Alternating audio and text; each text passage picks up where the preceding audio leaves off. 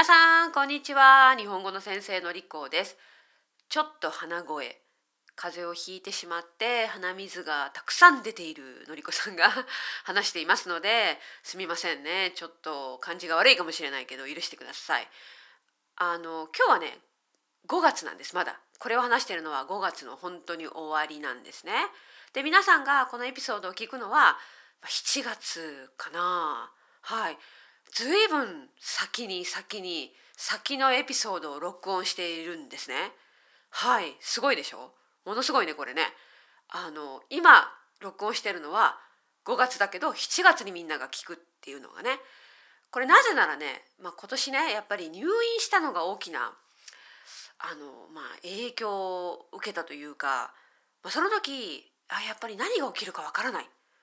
ね、入院してその後しばらく療養生活してあまりうまく仕事ができなかった。ね、で今まだコロナもあるし何がこれから起きるかわからない。だから、まあ、できるだけ取れる時に取っておこう録音しておこうと思うようになったんですね。だからあのこんなにたくさん録音してまあ取りだめてるわけです。はい、貯めているわけなんですよね。でまあそうすることで私のボランティアの皆さんもまああのトランスクリプションを作るのに余裕ねあのタイムラインが、まあ、余裕を持ってできるしで私も安心して新しいエピソードを作り続けることができる今何が起きても大丈夫しばらくはあるエピソードがある聞ける皆さんにとっていいという環境を作っていますね。はい。まああとはねやっぱりもうすぐ夏で私はまあ夏2回旅行に行く予定なんですね。なのでその間はやっぱ録音もできないから、ね、ポッドキャストもちょっとしばらくお休みにする予定なのではいその分今まとめて撮っているという感じになります。はい。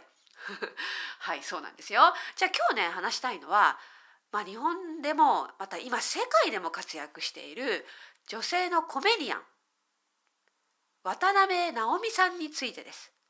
私は最近 Spotify エクスクルーシブポッドキャスト直美さんの英語のポッドキャスト Naomi Takes America っていうのを聞いてるんですね。とても面白いです。英語でのポッドキャストまあ時々日本語が出てくるんだけどあの本当に面白いので日本人の人でも日本人じゃなくてもおすすめするんですけどあの直美さんの生き方かっこいいですね。あの直美さんはあの私がイギリスに住んでいる時に日本で人気になった方だから私は直美さんが日本でどのように活躍されて人気だったかっていうのを知らないんですね。であの、まあ、ニューヨークに進出して、ね、そのニューヨークで活動し始めたっていうところでまあいろいろなニュースの記事を読んで知るようになってそして最近ではこのポッドキャストを聞いてるんだけれどもあの、まあ、よくあるじゃないですか。やっぱ有名人。セレブリティになるとその分その有名人を叩く批判する人も出てくる、まあ、そうですよね。有名になればなるほど文句を言う人悪口を言う人もいます、まあ、ちょっと難しい言葉で言えば誹謗中傷。根拠のない悪口。他人を傷つける行為、ね、そういうターゲットになりやすい。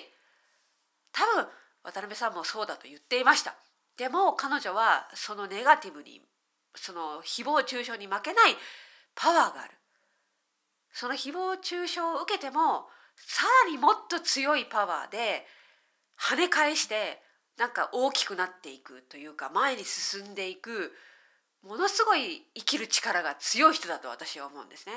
なんかそれを見ていてかっこいいなと思ったんです。本当に。あの以前ねだいぶ前にシーズン1かな？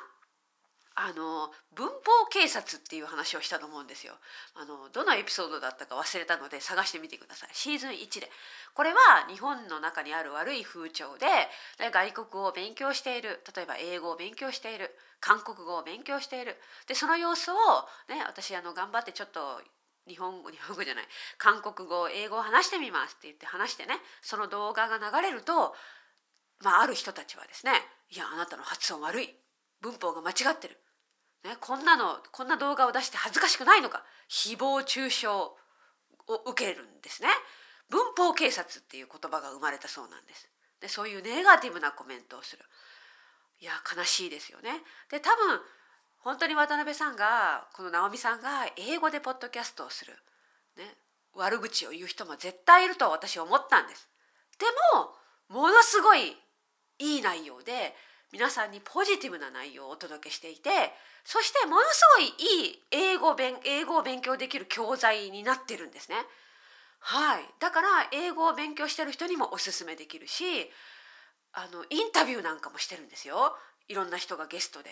私はものすごく尊敬できると思ったしこういう日本人のセレブリティというかインフルエンサーというか有名人が増えていくといいなと思ったんです。つまりどんどん外国に目を向けてあの英語で外国語で情報を発信する日本人が増えるといいなと思ったんです。うん、やっぱり渡辺さん直美さんは有名な人だからそれだけの力があると思うんですよね。うん、あの日本と日本の芸能人って意外と海外に目を向けてる人って少ないじゃないですか。あの例えば私はね皆さんご存知のように韓国ドラマ k p o p が好きですよね。でどうして韓国ドラマ k p o p が人気なのかいろいろな理由があると思うんだけどそのいろいろな理由の一つはやっぱりどんどん外国に外国のマーケットをターゲットとしていてでどんどん積極的に戦略を攻めていってそして英語で発信している、ね、だから、まあ、世界のマーケット相手にしやすいですよね。うん、私は、まあ、もうちょっと日本の、まあ、エンターテインメントの世界もですね、まあ、直美さんのような人がどんどん出ていくといいんじゃないかなと思ったりもしたんです。皆様どう思いますか？はい。まあ私が何が言いたいかというとこのポッドキャストを聞いてね私は本当に笑ってるんです。わははって本当に声を出して笑っててめっちゃ面白いから。で面白いしあの見見た後じゃないね。聞いた後に本当になんか明るい気持ちになってるんですよね。で本当に尊敬できる直美さん。すげえみたいな。うん。やるなこの人。みたいな感じの印象を毎回受けています。はい。あのポッドキャスト Spotify エクスクルーシブあのぜひ皆さん聞いてみてほしい。本当に聞いて感想を送ってほしいですね。はい。でねこのポッドキャストについて知ったのもですねこれねこれまた私が尊敬している私の生徒さんあの以前インタビューに出たケビンさんですね。最近ケビンさんの話多いんですけどなぜならケビンさんね私が知らないことをたくさん知ってるんですよ。いろいろな情報を私に教えてくれるんですね。あの先生これ知ってますか？って言ってね。で「あ知らない。ちょっとチェックしてみます」って。ネットフリックスのこととかこういうポッドキャストのこととかね。はい。でこのポッドキャストについてもケビンさんが「これ面白いですから」であの直美さんのインスタグラムもフォローしてみてくださいとてもいいですから。って言って今では私は あの直美さんのインスタもフォローするようになりました。はい。ということでね私はあの意外と私の生徒さんからたくさんのインプット新しい情報をシェアしてもらって、ね、あの新しい知識情報を頭にインプットしているという状態です。はいでは皆さん今日はここまでです。またまたまたね。